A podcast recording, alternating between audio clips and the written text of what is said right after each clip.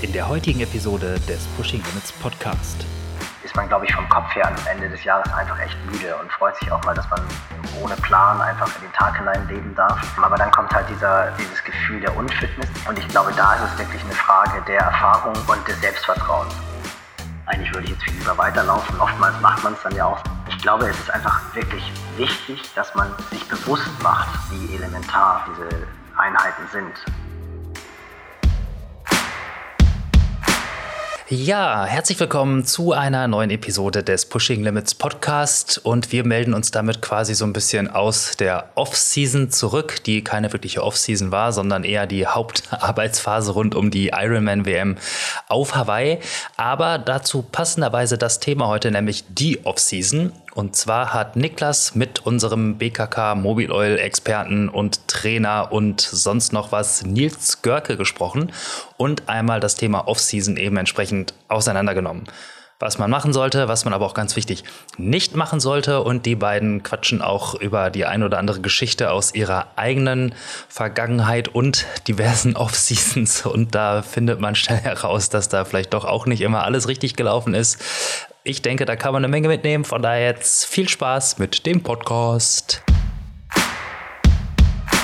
Es ist der x-te Podcast. Ich glaube, glaub, es ist der dritte Podcast mit dir, Nils. Ähm, und wir sprechen dieses Mal über die Off-Season, weil das Triathlon-Jahr ja zu Ende geht oder gegangen ist. Und ich dachte mir, bevor wir über die sinnvollen Dinge sprechen, die du den Leuten so mit auf den Weg geben kannst, erzählst du uns erstmal ein bisschen was äh, aus deinen persönlichen Erfahrungen mit der Offseason, wie, wie du die Zeit so damals genutzt hast, so zwischen der einen Triathlon-Saison und der nächsten. Ähm, keine Ahnung, was du für Dummheiten angestellt hast in der Offseason, wie du sie dann, äh, was du alles getan hast, um wieder frisch zu werden und solche Sachen. Und da äh, hoffe ich natürlich auf die eine oder andere lustige Geschichte ähm, und so Dinge, die man dann vielleicht auch besser vermeiden sollte, wenn man jetzt gerade in der Offseason ist. Genau, ja, hi Niklas. Ähm, ja, Offseason. Also für mich war die Offseason eigentlich immer eine sehr, äh, sehr, sehr schöne Phase des Jahres. Also ich habe dir eigentlich immer herbeigesehnt. Bei mir war das Triathlon-Jahr ja eigentlich immer mit Hawaii zu Ende oder wenn ich mich nicht qualifiziert habe, bin ich dann nochmal beim Ironman Florida gestartet. Dementsprechend war das Jahr immer entsprechend lang und ich war wirklich einer der Jungs, die es richtig gut hinbekommen haben, über einen Zeitraum von vier bis fünf Wochen gar nichts zu machen. Also was Schwimmen, Radfahren, Laufen anbelangt und mehr so die ganzen ja. zwischenmenschlichen Sachen zu pflegen und äh, sozialen Geschichten ausgiebig zu, zu feiern. Also bei mir war es wirklich also so. Feiern zu gehen. Genau, ja, ja. Also einfach wirklich Abstand vom, vom Sport zu bekommen. Und äh, für zwei, drei Wochen ging das auch richtig gut. Dann habe ich körperlich schon so ein bisschen gemerkt, ah, jetzt fängt es an, ein bisschen unruhig zu werden. Also da hat mir dann einfach die Bewegung gefehlt. Es hat mir auch gefehlt, an der frischen Luft zu sein. Aber ich war eigentlich immer wirklich sehr großer Fan davon, erstmal für eine gewisse Zeit kompletten Abstand zu haben. Es ist ja dieser äh, psychologische Aspekt eigentlich, dass man so ein bisschen dann auch äh, damit klarkommen muss, dass man so diese Fitness und die Kraft und dieses gute Körpergefühl, was man sich erarbeitet hat, dann verliert in der Offseason. Und ähm, ist das schlimm? Ist es so, dass, dass man dann zu Recht mit sich hadert und denkt so, ah, ich fühle mich nicht mehr so geil und äh, jetzt verschwindet alles, was ich mir angeeignet habe? Oder gibt es irgendwie Tricks, so diesen, diesem Gefühl so ein bisschen Schnippchen zu schlagen, dass man halt sich selbst muss man sich einfach einreden, das ist schon alles in Ordnung oder ähm, wie geht man damit um? Weil das Gefühl ist schon irgendwie auch fies, wenn ich mich daran erinnere, wie das bei mir gewesen ist. Ja, ja, klar. Ich meine, man muss ja schon auch äh, zugeben, dass wir alle so ein bisschen gefangen sind in, in unserem austrainierten Körper. Und wenn der dann nicht mehr so bei 110 Prozent ist, dann fühlt man sich ja sofort dick und, und unfit und unwohl, obwohl man irgendwie sich eine Woche lang nicht bewegt hat oder bei einigen ist es ja sogar schon nach ein paar Tagen. Ähm, ich glaube, was halt zeitlich immer ganz wichtig war, dass ein großes Rennen ja ab das Saison meist, die Saison meistens beendet hat. Und von daher ist man, glaube ich, vom Kopf her am Ende des Jahres einfach echt müde und freut sich auch mal, dass man ohne Plan einfach in den Tag hinein leben darf. Ähm, aber dann kommt halt dieser, dieses Gefühl der Unfitness, die du angesprochen hast. Und ich glaube, da ist es wirklich eine Frage der Erfahrung und des Selbstvertrauens. Also man muss halt einfach wissen, dass es gut ist, so ein Reset zu machen, dass man weiß, okay, ich muss einfach auch mal ein bisschen Substanz haben, ich muss einfach meinen Geist vor allem aufladen, um das nächste Jahr optimal zu bestehen. Und ich glaube, dass wirklich mit Erfahrung und Selbstbewusstsein einfach diese Phase auch besser zu genießen ist. Und dann auch dieses Gefühl dieser Unfitness, die natürlich, ja. klar fühlt sich das ätzend an, wenn man vier Wochen lang in den drei Disziplinen sich nicht bewegt hat und dann das erste Mal ins Wasser springt. Also beim Schwimmen war es bei mir immer mit Abstand am schlimmsten. Ähm, da war es halt wirklich immer brutal. Aber natürlich auch beim Laufen, wenn man auf einmal mit zwei, drei Kilo mehr läuft, fühlt sich das natürlich wesentlich schlechter an. Aber in der Regel ist es ja eigentlich schon nach zwei, drei Wochen wieder so wie vorher. Vielleicht ist man anders unterwegs, lange nicht so schnell, aber vom Gefühl her fühlt man sich ja sehr schnell wieder gut. Also so ging es mir zumindest. Jetzt hast du gesagt, zwei, drei Kilo nach der Saisonpause mehr. Äh, ich kann aus eigener Erfahrung berichten, es sind auch gerne mal mehr als zwei, drei Kilo, die man in der Zeit irgendwie mehr auf den Rippen hat und dann mit sich rumträgt. Ähm, was, ich sag mal, kann man das sagen oder gibt es irgendwie eine Daumenregel dafür, was man zunehmen darf, in Anführungszeichen, oder sollte vielleicht auch, damit man dann mit ein bisschen mehr Schutzschicht irgendwie sicher über den Winter kommt und eben nicht krank wird und so. Weil, also wie gesagt, ich habe eher nicht ein bis zwei Kilo zugenommen, sondern eher so sechs. Ähm, ja, du bist natürlich auch ein bisschen schwerer. Fand das aber nicht, ich, ich war jetzt nicht der Typ, der das ja, ich fand das aber auch nicht schlimm. Also das war jetzt nicht so, dass mich das, das fand ich nicht so schlimm.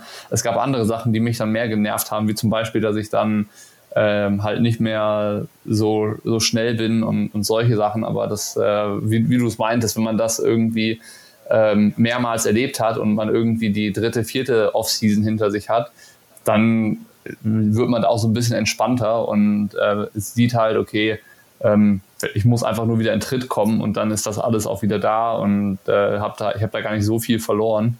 Ähm, das heißt, bei mir war es auch so, je mehr Off-Seasons ich erlebt habe, desto mehr konnte ich diese Zeit dann auch genießen. Also so, vorher habe ich dann, ähm, keine Ahnung, ich war gar nicht so, so bereit zu sagen, jetzt mache ich mal nichts und so, sondern ich war immer so vom, vom Mindset immer noch so voll drin und dachte mir, ich kann jetzt hier nicht aufhören mit Training und ich muss weitermachen und sowas.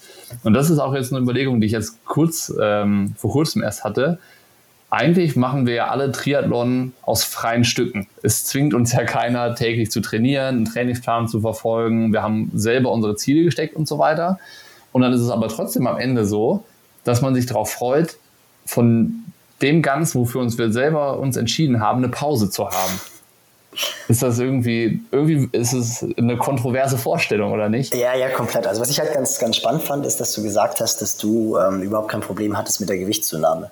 Weil da muss man ja mal ganz ehrlich sein, dass heutzutage extrem viele den Sport ja auch machen, weil man halt einfach ähm, ja, das Superman-Kostüm anhat und einfach komplett austrainiert ist und äh, sich einfach ja hervorragend fühlt.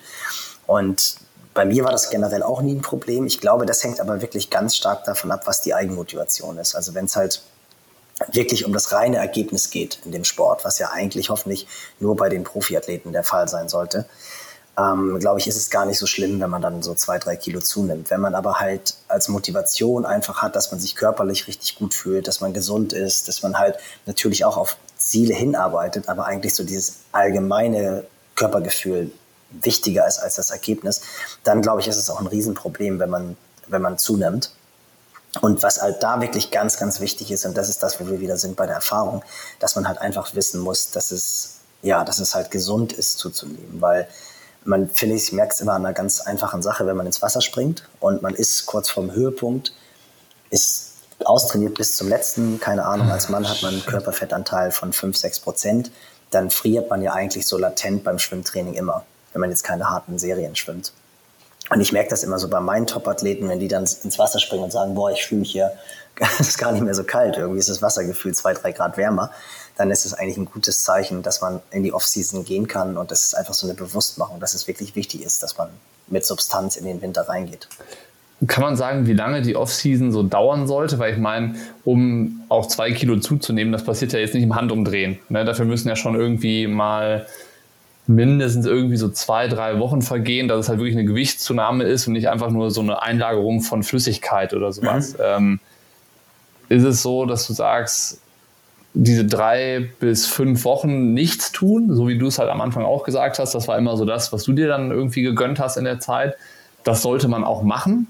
Oder sagst du, Off-Season bedeutet eigentlich gar nicht nichts tun, sondern die Off-Season hat irgendwie einen anderen, eine andere Bedeutung? Ja, genau. Also aus Trainersicht würde ich es heutzutage auch nicht mehr so machen, beziehungsweise das hängt wirklich ganz stark davon ab, mit welchem Athleten ich es zu tun habe. Wenn ich mit einem Profiathleten zusammenarbeite, der wirklich das ganze Jahr über extrem hart an sich gearbeitet hat und der ja irgendwie Ende des Jahres, Ende September dann nochmal einen Höhepunkt hatte, dann weiß ich einfach, es ist für ihn immens wichtig, mal vier, fünf Wochen ohne Plan zu trainieren. Dass er halt einfach nicht diese Struktur hat. Ich sage dann meistens so eine, so eine Obergrenze, dass ich halt sage, pass auf, versuch mal wirklich nicht mehr als vier, fünf Mal pro Woche Sport zu machen. Und äh, auch weniger oder nicht mehr als vier. Aber ist das dann diese Pause, die der, die der Profi braucht, meinst du dann psychologisch oder also vom Kopf her diese Pause zu haben oder körperlich die Pause zu haben? Nee, sowohl als auch. Also ich glaube, das ist, also ich, was ich jetzt zum Beispiel machen würde oder was ich meinen Athleten auch mitgebe, die sollen jetzt schon zweimal pro Woche laufen gehen. Ganz oder sagen wir mal so joggen gehen. 20 bis 30 Minuten, ganz, ganz easy, damit einfach die Bänder und Sehnen die Festigkeit nicht verlieren. Also wenn man jetzt vier, fünf Wochen lang nichts macht, dann ist es einfach wahnsinnig schwer, danach wieder in Schwung zu kommen. Und das Verletzungsrisiko ist danach einfach sehr groß. Natürlich liegt das dann auch in der Verantwortung des Trainers oder wenn man ohne Trainer arbeitet, in einem selber, dann auch langsam in die Saison zu starten und nicht gleich wie einige Experten, von denen man hört, gleich mit einem 200 Kilometer weit anfängt. ich habe immer so Geschichten von dir gehört, dass du angeblich immer nach Hawaii so in die Saison gestartet bist. Alte Geschichten. Alte, kannst du aber, glaube ich, gleich auch nochmal loswerden, weil als ich das gehört habe, bin ich wirklich ja, fast, fast so, rückwärts, fast rückwärts ja, ja, so, so war das früher bei mir. Also ich hatte ja, es war echt diese, diese Zeit von so vier bis sechs Wochen, die hat meine Offseason früher gedauert und ich habe in der Zeit auch einfach nichts gemacht, weil ich auch keinen keinen Bock mehr so richtig nach der Saison hatte. Dann wurde das Wetter so ein bisschen weniger. Es gab auch für mich keinen absehbaren Grund dann damals. Also mit, mit Wettkämpfen, die waren ja alle gelaufen und die nächste Saison war noch so weit weg. Und ich habe halt in der Zeit auch nichts gemacht und ich brauchte aber immer so einen scharfen Start sozusagen. Ich brauchte irgendwie äh, so einen Schock für das System, dass es wieder losgeht. Und ähm, erstens war der Ironman Hawaii irgendwie ein absehbares Datum, Mitte Oktober halt gar nicht so schlecht gelegen für mich irgendwie. Ähm, und dieser, dieser Ironman Hawaii war halt damals für mich als so ein bisschen der absolute Triathlon-Fanatiker und Mega-Fan ähm, halt auch eine mega Motivationsspritze, wo ich dann irgendwie die Vorbilder gesehen habe und ein geiles Rennen und ähm, dann habe ich die Zeit so ein bisschen genutzt, um halt so diese, diese mentalen Speicher wieder aufzuladen und dann, nachdem der Ironman Hawaii geladen war, war ich halt wirklich so wieder bei 110 Prozent, habe gesagt, jetzt geht's los und der erste Trainingstag war dann immer der Sonntag, deutsche Zeit nach dem Ironman, äh, eine 200 Kilometer Radausfahrt. Echt super easy, den ganzen Tag unterwegs gewesen. Ähm, und dann, genau, genau, ich habe dann meistens irgendwie so, bin ich um 10 Uhr losgefahren äh, und war dann eben den ganzen Tag unterwegs. Und ähm, habe dann montags eigentlich wieder angefangen mit so einem normalen äh, Widerstart ins Training. Und ähm, da hatte ich jetzt eigentlich, ich habe nochmal zwei Sachen überlegt, so rückwirkend. Äh, wenn ich in die Offseason gehe, dann hatte ich, wie du es auch meintest, irgendwie nochmal ein Highlight hinter mir. Äh, aber bei mir war es immer von 100 auf 0. Ich habe das Rennen gemacht, war topfit und am, nächsten, am nächsten Tag habe ich halt aufgehört, Sport zu treiben für ungefähr einen Monat lang. Und nach dem Monat habe ich auch wieder eigentlich von 0 auf 100 angefangen. Ist das ich glaube, ehrlich gesagt, das ist nicht richtig so. Gut, dass du selber schon lachen musst. Und es ist ja auch ein bisschen mehr Erfahrung, ein bisschen Weisheit dazu zu kommen. Das Witzige ist ja wahrscheinlich, wenn man jetzt deine Arbeit betrachtet, äh, würde ich sagen, entspricht das dann naturell. Also es ist nicht mehr so, dass du nichts machst, aber ich glaube, bei dir geht nur an oder aus. Ähm, ich glaube, so Halbgas-Sachen machen dir einfach keinen Spaß. Und es ist aber einfach in der Offseason, ich sage ganz oft, dass die ja. Offseason meiner Meinung nach eine der na, es ist jetzt natürlich nicht die wichtigste Phase des Jahres, aber sie wird ganz, ganz oft unterschätzt. Und ich mache es wirklich immer so, es hängt ganz, ganz individuell davon ab, welchen Athleten vor mir habe. Ich habe einige Athleten, wo ich halt einfach weiß, die sind unheimlich gewissenhaft, die, die ähm, sind 100 Prozent, die geben in allen Bereichen 100 Prozent. Bei denen finde ich das unheimlich wichtig, dass die auch mal vier, fünf Wochen ohne Plan trainieren. Wenn das jetzt so Kandidaten sind wie du, bei denen ich dann weiß, wenn der macht jetzt fünf, sechs Wochen lang einfach gar nichts, geht feiern und dann macht er wieder einen Einstieg, der total dämlich ist auf gut Deutsch, also ist, ist es ja, dann würde ich dir zum Beispiel so einen kleinen, da würde ich dir wahrscheinlich vier, fünf Einheiten pro Woche aufschreiben. Und da ist es aber, ich habe es eben ja schon mal gesagt, wichtig, ich glaube, man sollte immer versuchen, ein klein bisschen zu laufen, weil die Bänder und Sehnen, die lassen einfach wirklich sehr schnell nach und die Gefahr eines Verletzungsrisiko, wenn beim Wiedereinstieg ist einfach sehr groß. Wenn ich jetzt weiß, dass es Leute sind, die sich beim Schwimmen unglaublich schwer tun, wie es bei mir halt damals immer der Fall war, würde ich mittlerweile auch sagen, versuch, wenn es jetzt nicht ein Riesenaufwand ist, du bist irgendwo, wo kein Wasserzugang ist, machst zwei Wochen Urlaub, dann musst du dir keinen Stress machen, ins Wasser zu gehen. Aber wenn du irgendwo bist, wo du auch ins Meer springen kannst, dann versuch zweimal pro Woche 20 Minuten ins Wasser zu springen, um einfach so ein bisschen dieses Wassergefühl zu halten. Und ich habe zum Beispiel die Off-Season immer genutzt. Ähm, ich habe mit dem Ralf Eggert, den werden die älteren Triathleten unter euch noch kennen, einer der Top-Kurzdistanzler in den 90er Jahren. Wir haben zum Beispiel die ganzen. Den habe ich übrigens jetzt auch kürzlich kennengelernt. Ja. Ein sehr sympathischer Typ. Ja, absolut Norddeutscher halt, ne? was soll man sagen. nee, ähm, und Ralf war halt, äh, Ralf war ja wirklich, ich meine, der war Vize-Europameister, Dritter bei der WM, auch 17. auf Hawaii, also auch ein, später ein guter Langdistanzler, aber da mit Sicherheit hinter seinen Möglichkeiten geblieben. Und Ralf und ich, wir haben zum Beispiel im Oktober immer, zweimal pro Woche Badminton gespielt, haben das dann aber auch wirklich so betrieben, dass wir uns zehn Tage lang danach überhaupt nicht mehr bewegen konnten, weil wir uns irgendwie anderthalb Stunden lang die Bälle um die Ohren gehauen haben. Ähm, ich habe einige Athleten, die irgendwie vom Handball kommen, die dann so aus Spaß im Oktober wieder mit ihrer Altherrenmannschaft zweimal pro Woche trainieren. Es muss natürlich so sein, man muss echt aufpassen, dass man sich nicht verletzt. Aber ansonsten bin ich auch ein großer Fan davon, Sachen zu machen, die den Körper halt einfach mal ganz anders fordern. Und die meisten Ausdauerathleten sind ja so ein bisschen Körperklaus, die können ja außer Schwimmradfahren laufen, können die nicht so richtig. Böse gesagt, jetzt kriege ich wahrscheinlich irgendwelche bösen Kommentare, aber viele Ausdauersportler tun sich ja mit dem Ball beispielsweise unheimlich schwer. Aber es ist halt koordinativ total gut, sich auch mal an andere Sachen ja. heranzutrauen. Und ähm, ja, ich finde. Aber was würdest du dann empfehlen? Was sind dann so gute Sportarten? Ich meine, Klassiker wäre jetzt Mountainbike fahren, aber am Ende des Tages ist das auch doch wieder Radfahren. Genau, nee, Mountainbike fahren finde ich ist dann eher wieder etwas sowas, was so ähm, für, für einen Kopf ist. Also wenn man jetzt in den, wir haben ja oftmals noch so einen goldenen Oktober, also gerade jetzt auch dieses Jahr war der Oktober bei uns ja echt gut und Jetzt Hawaii war ja dieses Jahr, ich glaube, mehr Motivation aus deutscher Sicht kann man ja gar nicht haben als nach dem Hawaii-Rennen von vor zwei Wochen. Ich meine, unfassbar. Und wenn man dann natürlich am nächsten Tag Bock hat, aufs Rad zu steigen, dann würde ich jetzt nicht die äh, Bocky-Taktik machen und 200 Kilometer aufs Rennrad gehen, sondern würde irgendwie anderthalb Stunden Mountainbike fahren.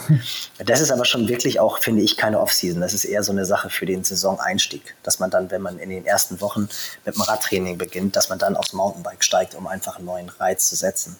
Ich würde wirklich Sachen machen, sportlich gesehen, die ja. einfach mal wirklich komplett anders sind. Also ich finde so Ballsportarten, wo das Verletzungsrisiko relativ gering sind, Tennis, Badminton, was koordinativ aber sehr anspruchsvoll ist, finde ich wirklich sehr gut. Oder halt Sachen, die der Körperpflege dienen, Yoga, ein bis zweimal pro Woche zu sagen, ich fange in der Offseason schon an, Yoga zu betreiben, ist etwas, was sensationell ist, weil ich dann einfach auch Körperpflege betreibe. Dass ich sage, ähm, ich gehe jetzt ein bis zweimal pro Woche in die Sauna. Ja die anderthalb Stunden, die ich abends ins Schwimmtraining gegangen bin, nutze ich jetzt, um wirklich ausgiebig in den Wellnessbereich des Fitnessstudios zu gehen. Also haben wir uns letztens darüber unterhalten. Ich glaube, ich weiß gar nicht, wie viele Jahre ich schon in dem, in dem Trainingszentrum, also in Homes Place trainiere. Ich war noch nie im Wellnessbereich. So. Und äh, das wäre zum Beispiel etwas, was ich halt auch nutzen würde, um dann im, im in der Off-Season einfach den Körper und Geist aufzuladen. Ich habe es mir gerade gedacht, wo du Yoga gesagt hast, das ist ja auch so ein bisschen was, wo man so eigentlich mal abschaltet und so bei sich ist und, und solche Sachen. In der Offseason finde ich es unheimlich schwierig, vom Sport oder vom Triathlon mal abzulassen und mal nicht daran äh, zu denken, äh, jetzt sollte ich aber eigentlich das und was mache ich nächstes Jahr für Rennen und so weiter. Das ist natürlich auch ein bisschen schwierig, weil mittlerweile sind viele Rennen einfach so mega schnell ausgebucht und ich muss mich eigentlich schon fast jetzt oder ich müsste mich schon längst entschieden haben, was ich nächstes Jahr machen möchte. Aber dann geht es auch darum, wann fahre ich ins Trainingslager, dann muss ich das Ganze buchen und so weiter und so fort. Ähm, aber trotzdem finde ich es auch irgendwie wichtig, halt mal Triathlon Triathlon sein zu lassen und mal nicht immer nur an den Sport zu denken, weil der eh schon den Alltag so krass bestimmt, das ganze Jahr eigentlich. Und gibt es dafür irgendwie Tipps, wo du sagen kannst, vielleicht hilft das mal eben so ein bisschen Abstand zu gewinnen zu dem Sport und da rauszukommen.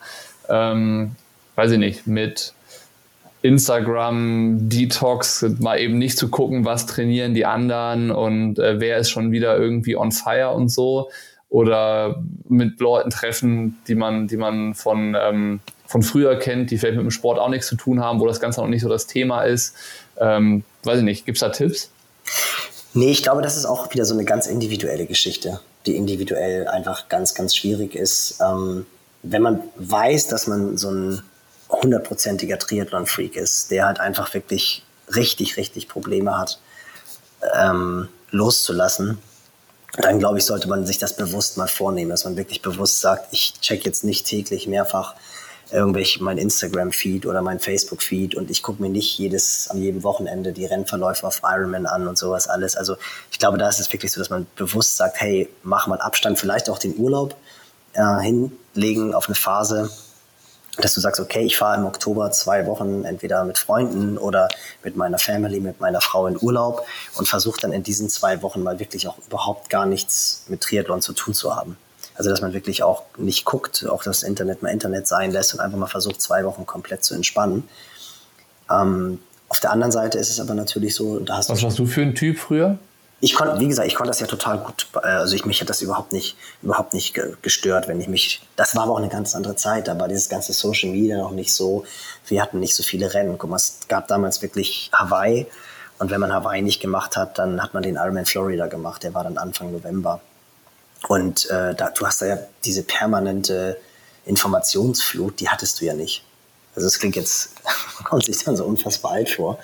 Aber es ja. war ja wirklich so, da hast du halt nicht über Instagram geguckt, was alle anderen trainieren, hast gesehen, dass Javier Gomez ähm, seinen ersten Ironman gewonnen hat und hast irgendwie in den Stories gesehen, was die anderen jetzt schon trainieren. Das sehe ich ja jetzt auch bei meinen Athleten. Das ist einfach echt absurd. Irgendwelche Leute posten ihren Trainingsstart und posten ihre fünf intensiven Einheiten und dann, ja, wann legen wir denn los und fangen wir auch mit VO2 Max an und wann ja. laufe ich denn meinen ersten Halbmarathon und sowas.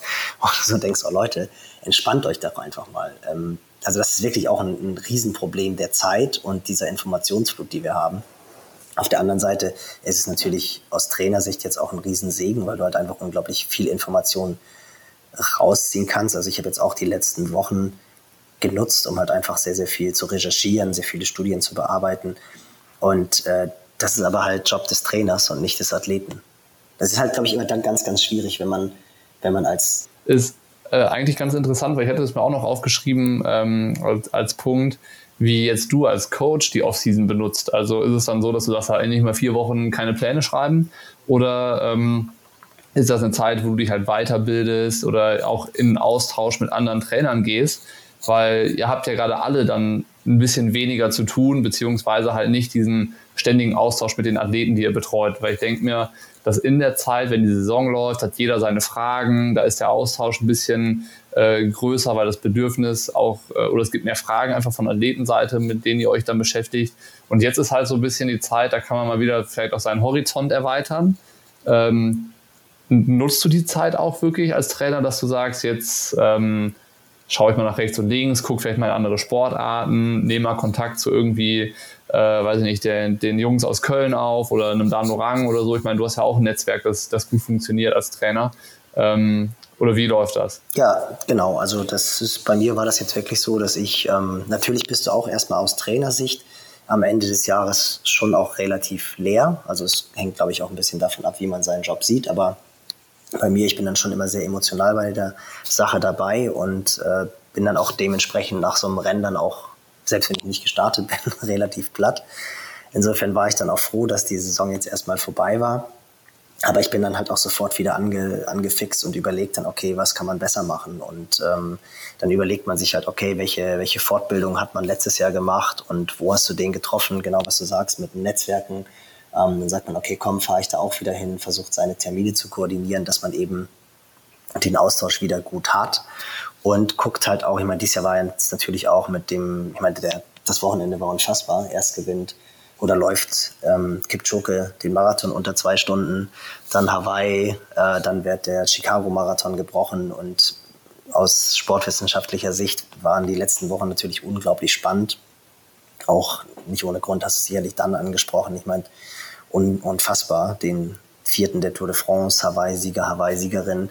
Also das ist schon auch aus Trainersicht wirklich äh, großen Respekt nochmal an dieser Stelle. Das ist natürlich ganz, ganz großer Sport und man weiß halt auch, was, was dahinter steckt.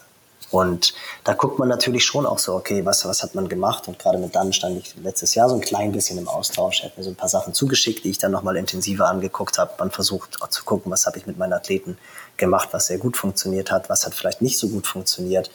Und ich habe eigentlich jetzt die letzten fünf, sechs Wochen sehr, sehr intensiv dafür genutzt, um zu gucken, was ist gut gelaufen, was kann ich verbessern, was möchte ich mit den Athleten verbessern, auch für die Athleten ähm, Saisonplanung zum Teil schon gemacht, von denen sie noch gar nichts wissen, aber das ist jetzt die Phase, wo jetzt natürlich auch die Athleten dann in die Einzelgespräche gehen und sagen, hier, was können wir verbessern, ähm, welche Rennen würde ich machen, wo ich dann auch sage, ja, vielleicht macht das auch mal Sinn, dass du jetzt weniger längere Distanzen machst, sondern wir versuchen jetzt erstmal über die Unterdistanz zu gehen, dass du vielleicht auch mal Rennen machst, die dir eigentlich nicht so liegen, vielleicht auch mal als nicht guter Läufer im Winter so eine Crossrennserie zu laufen, wo man halt einmal im Monat wirklich hart läuft, obwohl man das gar nicht mag, aber um einfach diese Komfortzone zu verlassen, um auch technisch im Laufen besser zu werden. Und äh, da waren die letzten Wochen schon sehr intensiv und da habe ich es aber halt auch genossen, dass ich diese Zeit mal hatte, weil es in der Tat wirklich so ist, dass du in der Saison kommst du ganz wenig dazu, ähm, zu, zu recherchieren oder zu forschen oder, oder einfach nur ja, zu lesen, weil man einfach gar nicht die Zeit hat, sich mal mehrere Stunden am Stück hinzusetzen ja. und ein Buch zu lesen. Das sind ja jetzt dann so Gedanken, die, die machst du dir aus Trainerperspektive. Du analysierst so ein bisschen das Training, was hat funktioniert, wo ist noch Potenzial äh, und sprichst halt dann so ein bisschen deine Empfehlung aus, machst dir eben die Gedanken mit den kürzeren Rennen oder irgendwie mal die Belastung anders zu verteilen. Aber wenn ich als Athlet jetzt in der, in der Off-Season bin, ähm, was sollte ich mir für Gedanken machen oder wie sollte ich die Zeit nutzen, ähm, wo ich halt wirklich dann halt ein bisschen alles runterfahre, mehr Zeit habe, mich mal selbst vielleicht zu hinterfragen oder ähm, ja dann doch schon die Planung vielleicht anzugehen, wie auch immer äh, da jeder dann gestrickt ist. Aber gibt es irgendwie eine Art To-Do-Liste, die du so äh, den Athleten weitergeben könntest? Mm, ich glaube, das ist ja das ist schon schwierig, weil natürlich, ich meine, die, die, der Tag hat nur 24 Stunden und Triathlon ist ja wirklich so eine Sportart, Jetzt in den letzten Wochen habe ich ganz oft natürlich über Hawaii gesprochen und äh, über dieses Phänomen, dass der Triathlonsport in Deutschland oder weltweit so unglaublich boomt. Und das ist ja schon, das wisst ihr noch mindestens genauso, wenn nicht sogar noch mehr. Das ist ja eigentlich, ist es ja in dem Sinne kein Sport, sondern Lebenseinstellung. Klingt jetzt fast schon wieder so ein bisschen zu philosophisch. Aber es ist ja schon ein Lifestyle eigentlich. Also das ist ja auch so ein bisschen das Negative. Man kann Triathlon nicht ein bisschen machen. Das funktioniert halt nicht. Wenn man nicht regelmäßig was macht, dann macht es halt einfach keinen Spaß. Ähm, das heißt, man muss schon, gerade wenn man Ironman macht, das Ganze ganz oder gar nicht machen. Und ich finde, es ist wichtig, dass man sich Ende des Jahres, also wirklich mit Beendigung quasi der Triathlon-Saison, hinsetzt, sich überlegt, okay, was für Ziele habe ich für nächstes Jahr, weil ich muss mich anmelden. Ich weiß nicht, wie schnell Rot ausgebucht ist, wie schnell Frankfurt ausgebucht war. Das sind ja oftmals wirklich Sachen von ein paar Sekunden. Das heißt, ich muss mir dann schon Gedanken machen, welche Rennen mache ich nächstes Jahr. Ähm, und dann sollte man aber versuchen, mal zwei, drei Wochen wirklich komplett abzuschalten, sich auch mal wirklich keine Gedanken über den Sport machen. Und dann sollte man sich noch mal so zwei, drei Wochen hinsetzen und für sich selber überlegen, was habe ich gut gemacht, was habe ich schlecht gemacht, was kann ich besser machen. Das vielleicht dann auch mal mit Kumpels spiegeln, irgendwelchen Trainingskollegen oder mit der Partnerin, dem Partner, den zu fragen, hier ist dir irgendwas irgendwie aufgefallen, wurde ich irgendwie vor dem Höhepunkt extrem nervös oder was, was würdest du von Außensicht sagen, habe ich für Baustellen?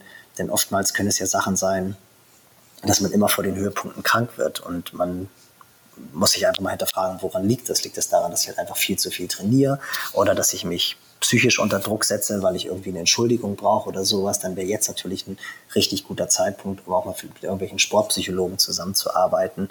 Also ich würde wirklich diese Off-Season einfach nutzen, um eine, ja, eine Bausch oder einen Fahrplan fürs kommende Jahr zu machen, so dass man dann, wenn man sagt, okay, jetzt ist der Kickoff, Anfang November, Mitte November, jetzt fange ich an, mich vorzubereiten, dass man sich dann über solche Sachen wie Trainingslager, Material, dass man sich da dann keine Gedanken mehr drüber machen muss, weil man das schon vorher gemacht hat. Was wäre so vom ähm, Zeitpunkt her, du hast gerade so mal gesagt, Ende Oktober, Anfang November, der Punkt, wo man sagen sollte, so langsam sollte ich mal irgendwie aus diesem Off-Season-Modus rauskommen und äh, wieder Fahrt aufnehmen, in Tritt kommen. Hängt natürlich auch irgendwie davon ab, wann ich meinen äh, Saisonstart im Hinterkopf habe, also wann ich wieder Rennen machen möchte.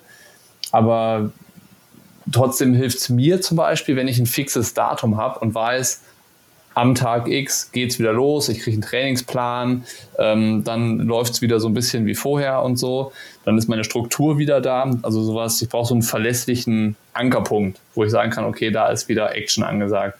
Ähm, Wann würdest du den empfehlen? Also am Ende natürlich wieder individuell, aber ähm, weiß ich nicht, sollte man sagen, ich mache immer den erst, zum Beispiel 1. November geht es wieder los oder am, am 1. Dezember fange ich wieder an. Oder wie wichtig ist halt für den Kopf und für diese ganze, äh, für den Fokus auf die Sache, dann wieder, dass man halt äh, wirklich einen fixen Startpunkt irgendwie sagt und nicht so, ich fange jetzt mal wieder langsam an und guck mal, wie es so läuft, mach mal hier ein bisschen, da ein bisschen.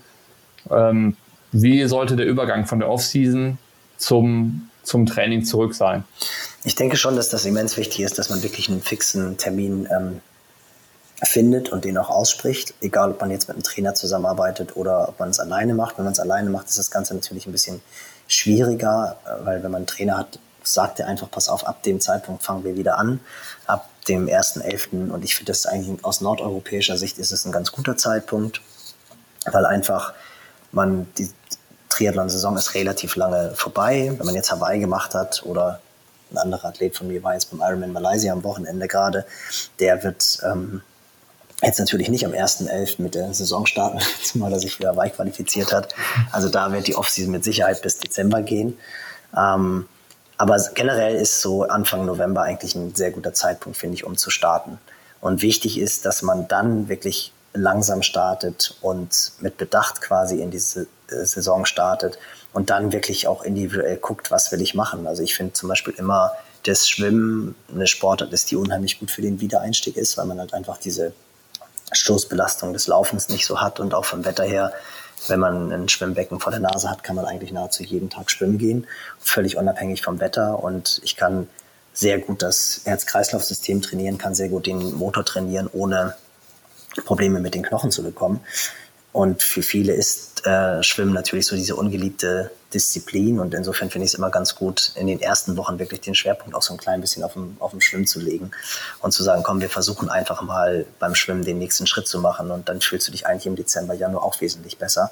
Dann ist Kraft ein Punkt, der sehr, sehr wichtig ist, den man auch ruhig in der Offseason schon machen kann, dass man einmal pro Woche Rumpfstabi und ja, ohne Gewichte, aber mit eigenem Körpergewicht trainiert.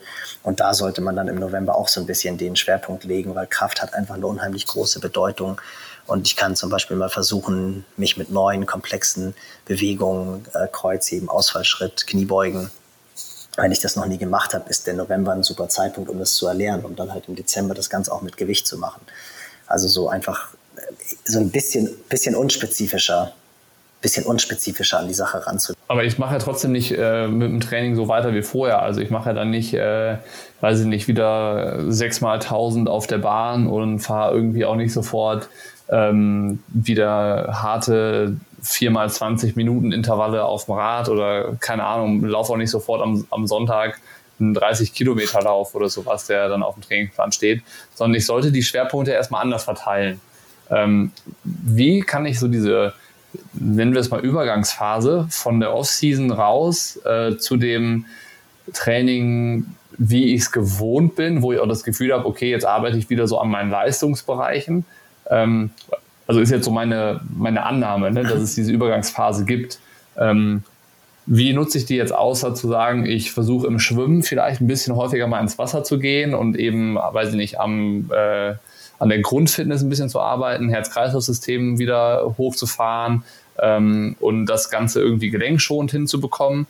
Äh, und das Krafttraining, was du angesprochen hast, mit so ein paar auch technisch super vollen, ähm, super anspruchsvollen ähm, Übungen. Also da, da geht es ja auch wahrscheinlich darum zu sagen, ich lerne erstmal die Bewegungsausführung, sodass ich dann im nächsten Schritt halt auch mal Gewichte draufpacken kann. Ganz genau. Dass ich halt nicht anfange mit weiß ich nicht, Kreuzheben 50 Kilo, sondern vielleicht auch tatsächlich erstmal ganz ohne Gewicht oder nur mit einer, mit, mit einer langen Hantelstange oder sowas. Ähm, aber was mache ich außerdem? Also wie gehe ich im Laufen vor und wie fange ich das Radfahren wieder an? Und ähm, ja, was kann ich da beachten? Also ich würde immer ähm, das, das, den Gesamtumfang betrachten. Also ich würde, ich sage jetzt einfach mal, man hat als, als Hobbysportler, als sehr ambitionierter Hobbysportler äh, hat man ein Budget von 10 Trainingsstunden pro Woche. In der Saison trainiert man vielleicht 12 bis 14 Stunden. Aber im Winter sagt man sich, schaffe ich vielleicht 8 bis 10 Stunden. Und dann schaue ich halt, dass ich, wenn ich jetzt neue Elemente reinnehme, schaue ich einfach, wie fülle ich diese acht bis zehn Stunden. Und wenn ich jetzt einmal pro Woche Yoga mache, was ich im Sommer nicht gemacht habe, ist schon mal eine Stunde weg. Das heißt, ich kann schon mal per se weniger Radfahren, Laufen und Schwimmen. Und wenn ich normalerweise nur ein bis zweimal pro Woche ins Wasser gegangen bin, ähm, ich gehe jetzt aber zwei bis dreimal pro Woche ins Wasser, dann sind schon wieder zwei, drei Stunden von diesen acht bis zehn Stunden weg. Das heißt, ich würde jetzt am Anfang wirklich mit deutlich kürzeren Einheiten anfangen. Also die ersten Läufe, die ich selbst Athleten aufschreibe, die im Sommer den Ironman deutlich unter neun Stunden gemacht haben, die sind dann vielleicht 20, 30 Minuten. Und am Ende der Läufe machen sie dann noch eine kurze ABC und machen zwei, drei Sprints, um einfach die Motorik so ein bisschen anzusprechen. Also ich würde den, den November über wirklich nutzen, um in die Bewegung wieder reinzukommen, um meine Technik zu perfektionieren, auch beim Laufstil äh, über eine hohe Schrittfrequenz zu gehen, wirklich darauf zu achten, kleine Schritte zu machen.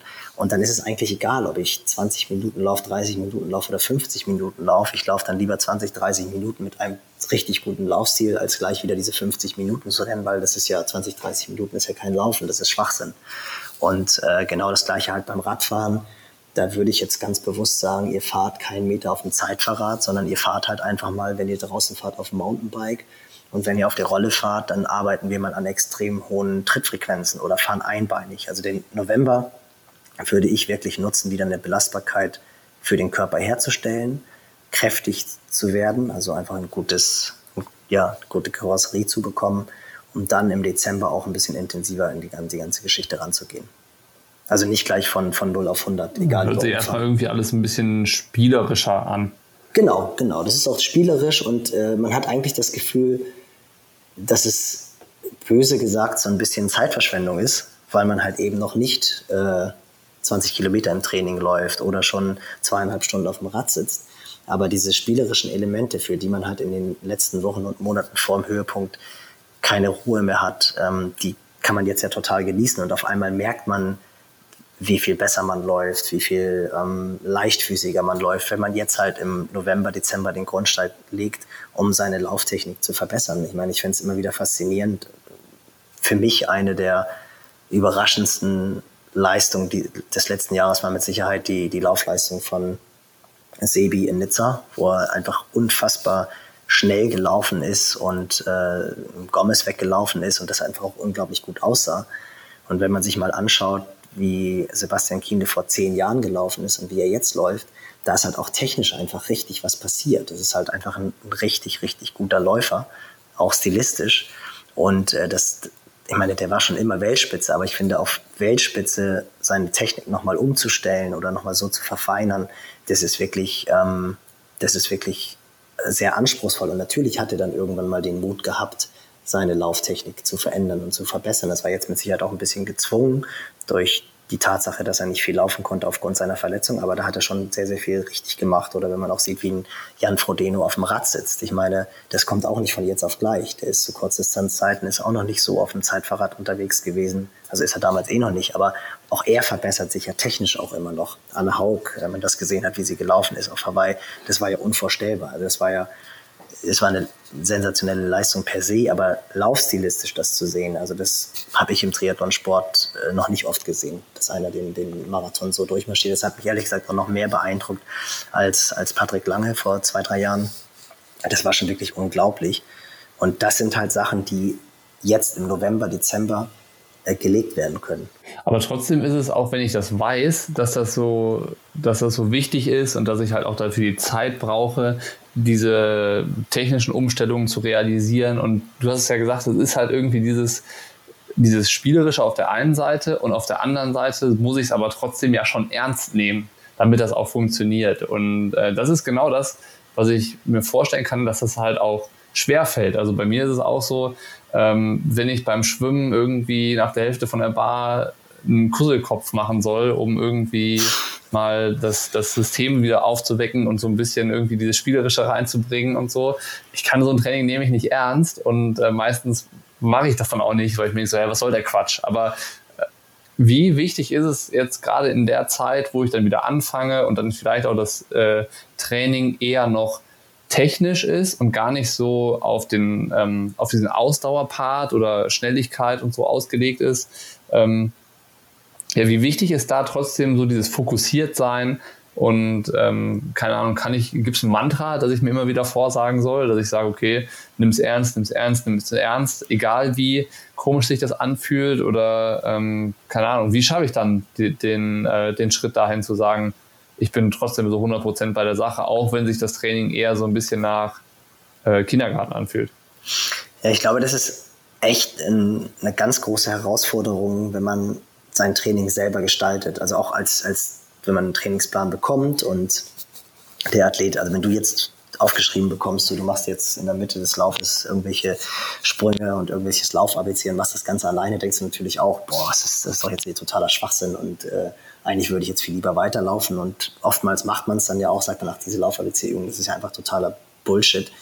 Ich glaube, es ist einfach wirklich wichtig, dass man sich bewusst macht, wie elementar diese, diese Einheiten sind. Und wenn man das von seinem Trainer aufgeschrieben bekommt, ist es halt einfach wichtig, dass man ihn fragt und sagt, warum mache ich das Ganze? Und ich finde ja immer, wenn man weiß, warum man eine Sache macht im Training, dann macht man sich schon mit einem ganz anderen Bewusstsein und da bringt die einen auch ganz anders voran. Und ich finde es zum Beispiel immer total gut, wenn man guckt, also wenn du jetzt alleine irgendwelche technischen Übungen im Wasser machst und in der Mitte eine Bahn, eine Rolle, dann kommst du dir total dämlich vor. Wenn du das mit der ganzen Gruppe machst, ist es ja alles überhaupt gar nicht schlimm.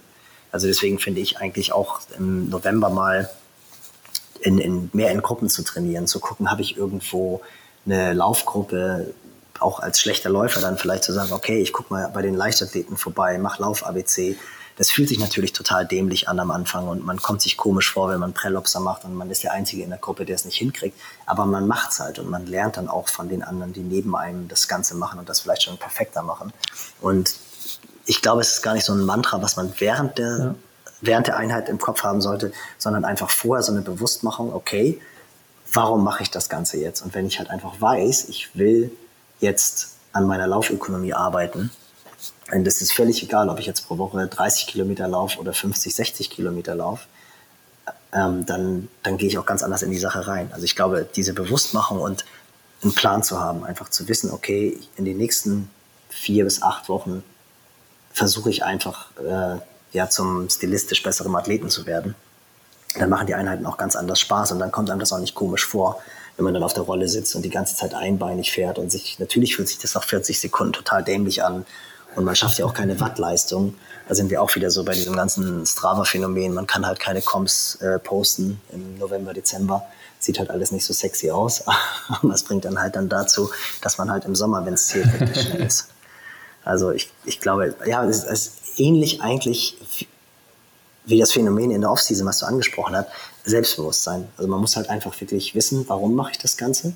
Und äh, wenn ich weiß, es ist wichtig für mich, drei, vier mhm. Kilo zuzunehmen, mit Substanz in den Winter zu gehen, dann fällt die Offseason auch nicht so schwer. Und das ist genau das Gleiche. Wenn ich weiß, im November geht es darum, meine Laufökonomie zu steigern, viel technische Sachen zu machen, ein bisschen Sprünge zu machen, Kraft zu machen, dann macht man es auch, weil man dann einfach weiß, es führt mich voran.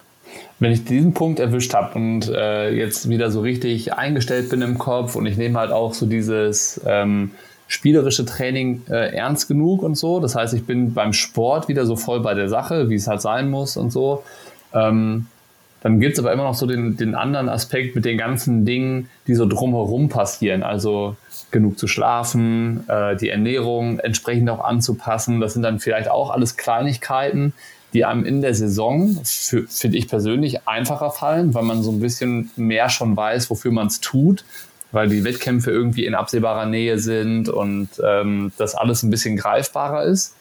Ähm, ab wann, meinst du, sollte ich es auch schaffen, in diesen ganzen Begleiterscheinungen, so nenne ich es mal, äh, wieder ein bisschen, weiß ich nicht, anzuziehen und zu sagen, okay, ähm, also weiß ich nicht, auf die nächste Party am Wochenende, da verzichte ich vielleicht besser mal, weil ich dann am nächsten Tag eine wichtige Einheit habe oder so. Ähm, das klingt immer so ein bisschen, als könnte man in seinem Leben keinen Spaß mehr haben und nichts anderes tun. Aber ich glaube, wenn man so sportlich seine Ziele hat und so, dann ist das ja auch gar nichts, worauf man verzichtet und einem das schwerfällt oder so, sondern das ist dann für einen vollkommen in Ordnung. Und ich finde das auch, ähm, dass das so ein Ding ist, wo es irgendwie dazugehört. Und das ist, fällt einem ja auch dann in der Situation eigentlich gar nicht schwer. Ähm, aber ab wann sollte ich das auch irgendwie wieder so ein bisschen mir ins Gewissen rufen, dass ich sage, ähm, weiß ich nicht, eine vernünftige Ernährung ist eben eine wichtige Geschichte, ausreichend zu schlafen, auch dann auf diese ganzen Dinge wie Dehnen und Stretchen und äh, solche, solche Kleinigkeiten äh, wieder Wert zu legen. Also da bin ich ehrlich gesagt eher einer, der, der das eher später in der Saison macht, weil du siehst es ganz häufig, gerade wenn Athleten sehr ambitioniert sind, sagen wir jetzt einfach mal, weil es relativ leicht greifbar ist. Ein Athlet nimmt sich vor, im Sommer in Frankfurt, Klagenfurt oder Zürich die Hawaii-Quali zu holen. Und dann ist, sehnt er dem Kickoff entgegen und dann ist er im November und äh, darf dann noch nicht lange laufen, darf noch nicht lange Radfahren, sondern muss halt diese ganzen spielerischen Sachen machen und wird schon wie ein bisschen wie so ein Tiger im Käfig, weil er will ja im Juli in absoluter Topform sein. Und wenn der dann auch schon im November, Dezember anfängt, auf die Ernährung zu achten, bei einer Party zu sagen, nee, ich komme heute nicht und bei der Weihnachtsfeier ist auch einer der allerersten, der zu Hause ist, dann ist es relativ sicher, dass in den Wochen und Monaten, wenn es wirklich drauf ankommt, sprich die letzten zwölf Wochen vorm Ironman, dass da die Motivation nicht mehr da ist, wo sie sein könnte. Also man sollte wirklich, auch da ist es, glaube ich, so ein bisschen Natur. Ich meine, wir haben halt, es ist verdammt dunkel, jetzt nach der Zeitumstellung ist es noch schlimmer. Und wenn man dann abends nett zusammensitzt und irgendwie Lust hat, noch ein Glas Weißwein oder Rotwein zu trinken, dann soll man das auch machen, weil nachher im Trainingslager spätestens im März, April macht man es halt nie mehr, weil da weiß man dann, boah, wenn ich jetzt ähm, sage, nee, ich bleib noch sitzen und bestelle noch ein äh, Glas Rotwein, dann fällt mir am nächsten Tag das Training schwer. Also man sollte auch ganz bewusst jetzt die Wochen genau diese Sachen auch noch nicht so 100 Prozent sehen, weil diese Hundertprozentigkeit, die kommt schon, die muss ja eigentlich zwingend spätestens im März, April, Mai muss die da sein. Und wenn ich mich jetzt schon gastei oder wenn ich mich jetzt schon irgendwie dogmatisch ernähre, dann ist es wirklich verdammt schwer, das über ein Dreivierteljahr aufrechtzuerhalten. Und ich habe eigentlich immer die Erfahrung gemacht, dass so eine gewisse Lockerheit, das kommt, finde ich, automatisch auch mit der, mit dem wachsenden Umfang im Training.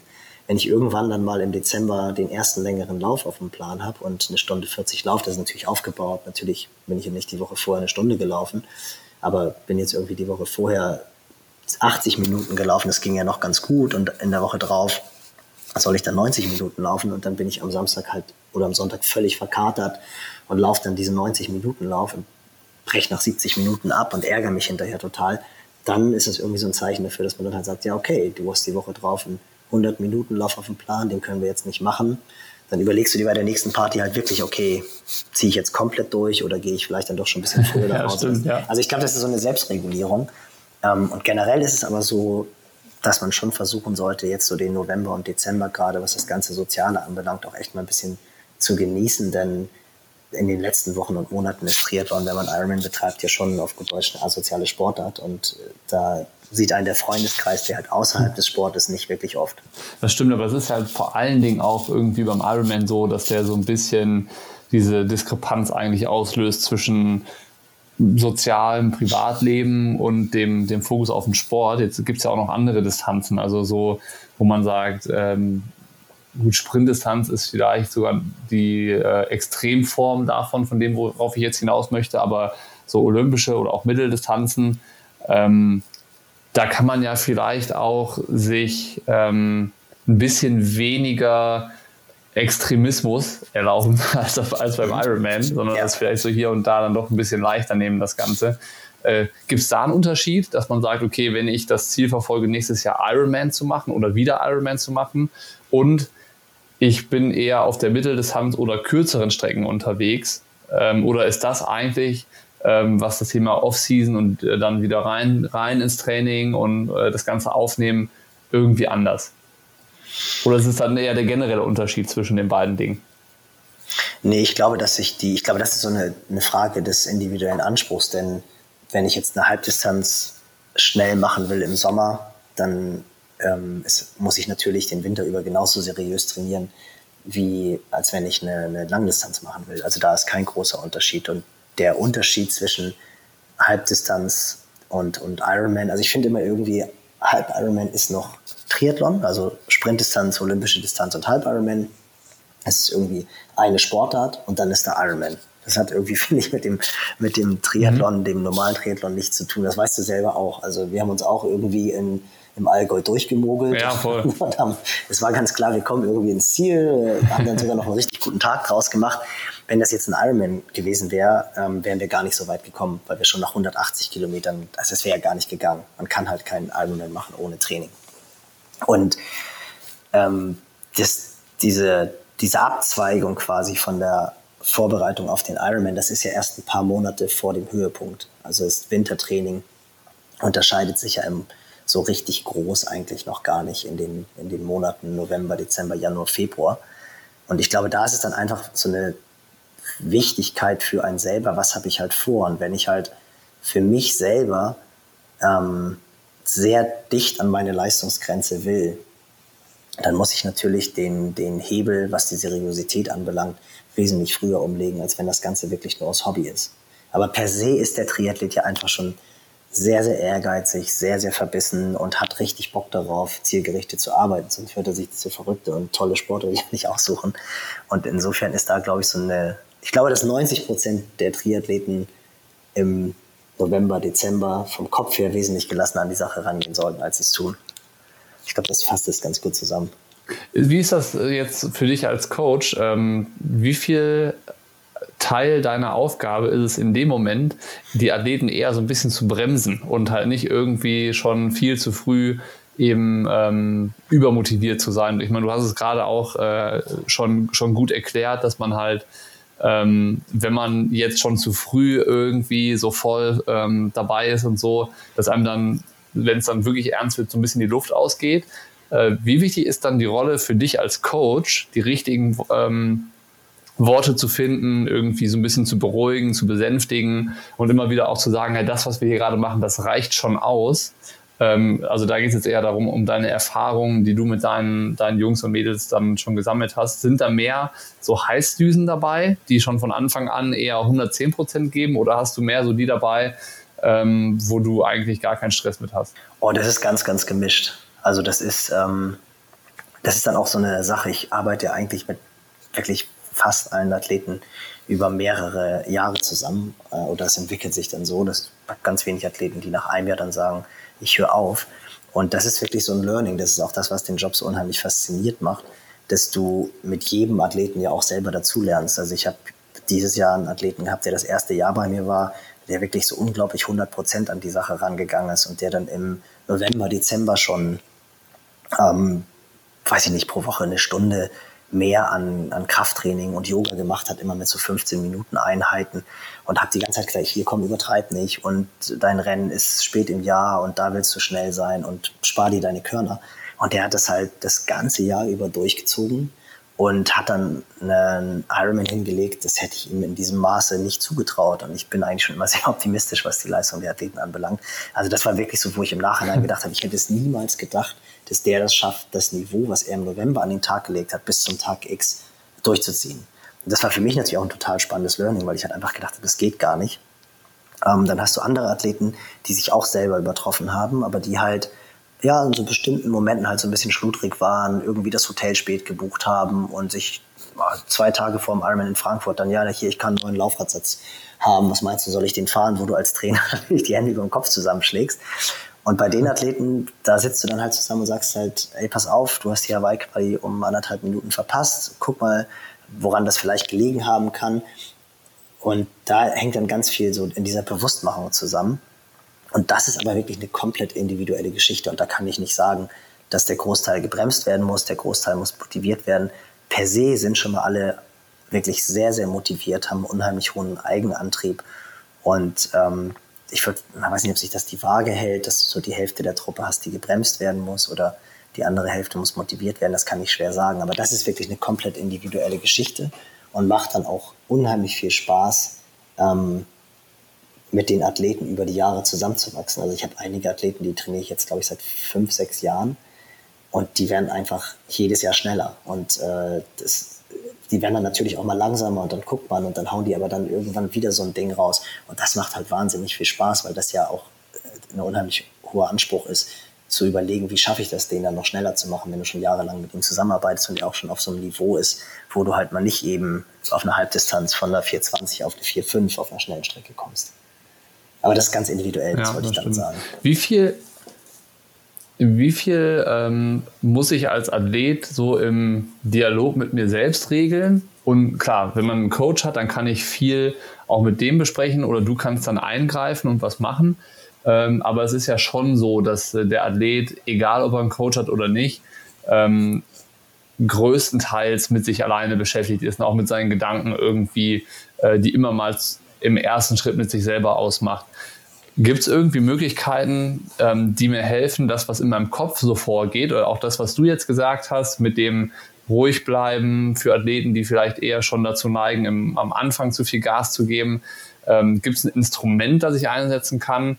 Ähm, weiß ich nicht, mir einen Plan aufschreiben und ausdrucken und an den Kühlschrank hängen, wo ich dann nicht nur die nächste Woche draufschreibe, sondern vielleicht die nächsten Monate und dann drauf markiere, äh, weiß ich nicht, vier Wochen ähm, easy peasy Training, nenne ich es mal so, und dann, dass man halt so den ganzen äh, Ablauf so ein bisschen erkennbar macht, dass ich was habe, wo ich drauf gucken kann und auch so ein bisschen erkennen kann, wo ich mich gerade befinde? Oder gibt es andere Möglichkeiten? Schreibe ich mir selber einen Brief, den ich dann immer wieder rausholen kann, wenn ich merke, ich drifte hier gerade irgendwie in die eine oder andere Richtung ein bisschen ab? Oder ähm, keine Ahnung, kannst du da irgendwas vermitteln oder hast du da Erfahrungen schon, schon gesammelt, was man alles machen kann?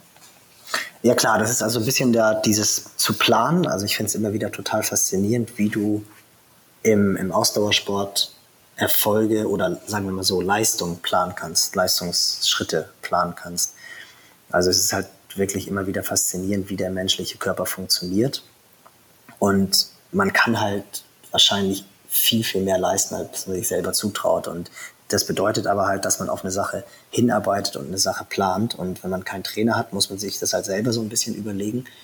Und ich finde, der wichtigste Schritt ist immer, dass man sich irgendwo anmeldet und dass man ein ganz, ganz klares Ziel formuliert. Und das ist natürlich individuell total unterschiedlich. Aber wenn ich jetzt einfach mir vornehme, ich würde ja total gern irgendwie mal Ende des Jahres einen Marathon laufen, dann ist es wirklich am einfachsten, wenn man sich jetzt schon irgendwo anmeldet. Wenn man sich halt einfach sagt, okay, ich melde mich beim Berlin-Marathon an, der ist Mitte September, dann weiß ich jetzt schon, ich habe dieses große Ziel Berlin-Marathon. Dann suche ich mir noch irgendwelche kleinen Zwischenziele und gucke dann immer wieder für mich, wie arbeite ich auf diese Zwischenziele hin. Und also man muss ganz klar ein definiertes Ziel haben. Und wenn man das schon seit ein paar Jahren macht und weiß, ich habe äh, Probleme mit, mit dem Lockerlassen, dann gibt es natürlich Tools, wie man dieses Lockerlassen lernen kann. Und dann ist es auch überhaupt nicht verwerflich, sich jetzt im Winter mehr mit der Psyche auseinanderzusetzen und vielleicht auch mal zu sagen, okay, vielleicht konsultiere ich da irgendwie einen Experten. Das heißt ja nicht, dass ich jetzt auf der Couch liege und ein groß, großes Problem löse, sondern es, das Spannende daran ist ja. ja, dass es meistens ja auch, wenn wir mal ehrlich sind, sich dann vom, vom Sport in Alltag überträgt. Also das ist ja so dieses spannende Transferverhalten, dass die Probleme, die mir im Sport beim Tag X im Weg stehen, sind ja oftmals auch Dinge, die mir in der Beziehung im Weg stehen oder die mir im Job im Weg stehen. Und über den Sport ist es nur so schön greifbar, weil da kriegt man kein negatives Feedback, sondern wenn das dann am Tag X funktioniert und man sagt dann, ja, ich habe halt mit einem Sportpsychologen gearbeitet und dann ist es ja eher so, oh, wie cool, echt, das hast du dich getraut, das ist ja sensationell. Und in der Regel setzt man das dann ja auch in ganz, ganz vielen Alltagsdingen um. Und ich glaube, das ist das, was ich auch ganz am Anfang stimmt, angesprochen ja. habe. Man sollte halt einfach auch mal versuchen, und das ist halt schwierig, wenn man das Ganze alleine macht, aber dann vielleicht von Trainingspartnern ein bisschen Feedback einzuziehen, von Trainern vielleicht im Verein, dass man sagt, hier beim Schwimmen, also dass man halt überlegt, was ist meine Schwäche und sich dann mit der Schwäche wirklich auseinanderzusetzen oder mit dem auseinanderzusetzen, was man verändern will. Und dann ist es ganz individuell, dann kann man, also ich finde auch so Sachen aufschreiben, also alles, was fixiert ist, ist, finde ich, einfach. Und ob man dann einen Vertrag mit sich selber macht oder äh, wie man das dann macht, das ist immer schwierig, aber ich finde, wichtig ist, Sachen klar zu formulieren und auf ein klares Ziel hinzuarbeiten. Das finde ich schon sehr gut, weil dann würde ich jetzt als ähm, Abschluss von dem ganzen Off-Season-Thema Podcast einmal versuchen zusammenfassen, wie ich das jetzt alles verstanden habe, was du gesagt hast. Und dann kannst du entweder sagen, jo, passt, oder du würdest, kannst noch was ergänzen. Ähm, also man kann festhalten, Off-Season ist 100% individuell. Der eine macht erstmal eine ganze Zeit lang irgendwie gar nichts, braucht dann ein bisschen mehr Anschubsmotivation vielleicht. Der andere wiederum braucht irgendwie doch einen kleinen Plan, den er abarbeiten kann. Und es gibt jetzt kein all, allgemein gültiges Rezept für die richtige Off-Season. Das heißt, da geht es darum, dass jeder so seinen richtigen Umgang damit findet, dass man dann, wenn man wieder anfängt mit dem Training, das Training sollte einen richtigen Startpunkt haben, aber die, ähm, weiß ich nicht, mentalen Akkus sollten wieder aufgeladen sein, der Körper sollte sich äh, optimal regeneriert haben. Es ist kein Problem, wenn man ein bisschen zugenommen hat. Bei dem einen sind das dann vielleicht zwei Kilo, bei dem anderen sind es sechs Kilo. Das ist aber alles nicht schlimm, weil das geht dann alles wieder verloren, wenn man wieder reingestartet ist ins Training, wenn man ein bisschen wieder sich regelmäßiger bewegt und so weiter. Und dass der Fokus auf diese ganzen Begleiterscheinungen vom Triathlon-Training mit Regeneration, Schlaf, Ernährung und so weiter, der muss sich auch nicht sofort dann wieder einstellen, wenn ich mit dem Training wieder begonnen habe, sondern das reicht, wenn ich dann irgendwann Anfang des Jahres oder weiß ich nicht, ähm, ab März ungefähr, also drei Monate vor meinem Saisonhighlight anfange, so ein bisschen wieder auch die ganzen anderen Dinge hochzufahren und ähm, fokussierter zu werden. Entweder passiert das natürlich oder ich muss mir das ein bisschen in, äh, in, den, in, in den Kopf zurückrufen. Ähm, jetzt überlege ich, ob ich noch was vergessen habe. Genau, ich sollte die Offseason noch dazu nutzen, ähm, Stärken und Schwächen so ein bisschen zu analysieren. Vielleicht erstmal für mich selber, mich jetzt zu hinterfragen, anzuschauen, was habe ich das Jahr gemacht, was war gut, was war schlecht. Ähm, aber auch mit Trainingspartnern zu sprechen, die irgendwie häufiger mal dabei gewesen sind, mit vielleicht einem Vereinstrainer zu quatschen, wenn ich die Möglichkeit habe, mit meinem eigenen Trainer nochmal so ein ähm, reflektierendes Gespräch zu führen aber auch mit den Personen aus dem privaten Umfeld, also Lebenspartner oder bester Freund oder wie auch immer, mal zu quatschen, wie schätzt der mich ein, was war irgendwie besonders gut, was war schlecht, was kann ich besser machen, wo ist Potenzial, das ich nutzen kann.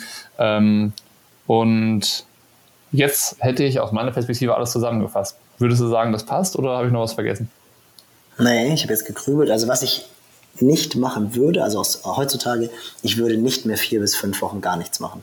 Also das würde ich aus Trainersicht wirklich sagen. Das ist einfach okay. nicht gut, weil der Bänder- und Sehnenapparat wird halt einfach wirklich, ähm, lässt halt einfach nach, die Körperspannung lässt nach. Ich würde wirklich versuchen, auch in der Offseason, sagen wir mal nach zwei Wochen, drei Wochen, nach das ist, ist nicht schlimm, wenn man zwei Wochen lang mal gar nichts Und du würdest macht. auch nicht mit 200 Kilometern Radfahren wieder starten? Unbedingt nicht. Also ich würde wirklich sagen, man kann, sollte sich zwei bis dreimal, vielleicht viermal pro Woche sogar bewegen, zweimal pro Woche laufen gehen, vielleicht einmal pro Woche irgendwie locker ins Wasser gehen und einmal pro Woche Krafttraining machen, um einfach diese, die, ja, das ist halt einfach gesunder. Also wenn ich jetzt vier Wochen lang gar nichts mache, ist es halt einfach ungesund. Aber ansonsten würde ich wirklich alles äh, genauso unterschreiben, wie du es äh, gesagt hast, ja. Gut zusammengefasst. Alles klar. Gut, dann habe ich ja doch auch wieder äh, ein bisschen was über meine eigenen Fehler in der Vergangenheit gelernt und wie ich es in Zukunft besser machen kann. Ähm, ich hoffe auch, dass das für die Leute, die zugehört haben, ähm, eine schöne Off-Season-Unterhaltung gewesen ist und auch dabei hilft, wenn es jetzt dann wieder losgeht. Ähm, danke, Nils. Schön, schön wäre es, wenn es halt auch eine Motivation war, quasi entsprechend in die, in die Saison zu starten. Also wirklich zu gucken, was habe ich richtig gemacht, was habe ich falsch gemacht, auch in der Off-Season jetzt. Und ich glaube, so als Motivationskickoff war da, glaube ich, für jeden was dabei und ja, äh, du hast gelernt, dass du einfach, obwohl du bist halt an oder aus. Also es wäre halt schön. Mal gucken, ob das irgendwie mal anders geht. Dass man das bei dir irgendwie hinkriegt, dass du dann nicht immer von 100 auf, auf, 0 fällst. Das ist die große Herausforderung. nee, sehr gerne, hat, hat Spaß gemacht. Das ist deine Aufgabe. Ja, genau. Gut, bis zum nächsten Mal. Absolut, vielen Dank. Zum Abschluss dann sogar noch ein paar Last-Minute-Tipps, was man denn in der Offseason oder wie man die Offseason denn gerne gestalten und angehen sollte. Ich denke, da war eine Menge bei und unterhaltsam war es sowieso mal wieder, zumindest für mich. Ich hoffe für dich auch. Und wenn dem so war, dann empfehle den Podcast doch zum Beispiel mal einem Freund weiter, schick ihm einfach den Link oder sonst was. Lass uns aber auch gerne mal eine Bewertung da, zum Beispiel in der Apple Podcasts App. Das hilft uns sicherlich weiter und ansonsten mach einfach das, was du weiterhin so tust. Ich wünsche dir entweder noch eine schöne Offseason oder einen guten Start in die neue Trainingssaison sozusagen. Von daher, also hau rein. Ciao, ciao.